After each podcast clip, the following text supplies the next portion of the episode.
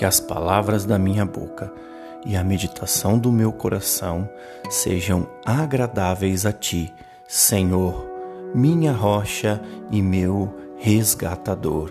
Salmos 19, 14. A situação atual não tem nos dado muita inspiração para falar sobre coisas boas. Pelo contrário, temos muitas razões aparentes para falar somente coisas que desanimam e que nos entristece cada vez mais.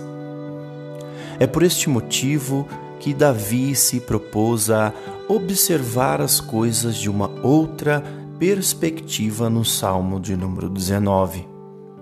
Ele propõe em seu coração observar e refletir sobre a grandiosidade e maravilha que há em toda a criação.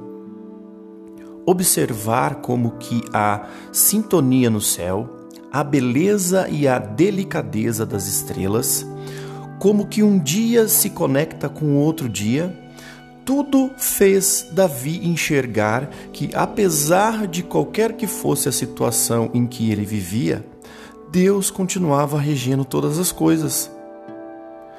Precisamos ter esta mesma percepção em nossos dias.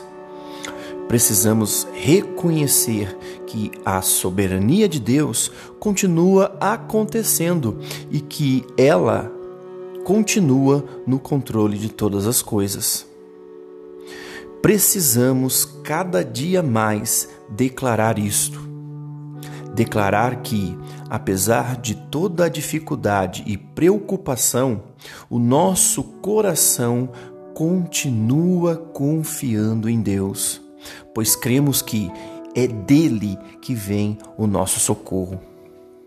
Os nossos lábios precisam declarar estas maravilhas e o nosso coração precisa ter a confiança de que Deus está no controle de tudo que possamos ter em nossa boca todas as maravilhas de Deus e em nosso coração a certeza de que Ele ainda está no controle de tudo.